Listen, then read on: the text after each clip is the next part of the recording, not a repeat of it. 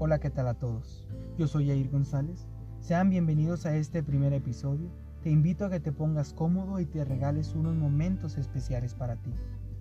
Las emociones. Las emociones forman parte de nuestra vida cotidiana. Conforme vamos creciendo podemos entender con mayor facilidad las emociones. Con el tiempo podemos saber por qué estamos tristes o felices. Esta habilidad se llama conciencia emocional. Cabe de aclarar que las emociones son estados transitorios y que sin emociones no hay sentimientos. Las emociones como el enfado, la soledad, la tristeza, los celos, el rechazo pueden ser muy agobiantes y por cierto momento muy dolorosas.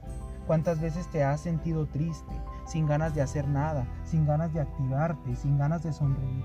Sientes que tu mundo se viene abajo, ya sea causado por problemas familiares, problemas amorosos, problemas laborales, la pérdida de un ser querido o por muchas cosas más que solamente tú sabes. Y todo esto ocasiona que te destruyas emocional y mentalmente. Pero ahí no acaba todo. Sin darte cuenta puedes destruir personas que te aman y te quieren. Y todo esto pasa por enfocarte más en tu situación emocional. Todo esto también afecta a tu salud física. Esto es un tipo de conexión mente y cuerpo. Cuando tienes un problema te empiezas a estresar y a causa de esto puedes desarrollar dolor de espalda, cambios en el apetito, dolor de pecho y infinidad de cosas. Pero hay muchas maneras de enfrentar estas emociones. La mejor manera es reemplazar por emociones positivas. Estas nos dan una sensación de felicidad y bienestar.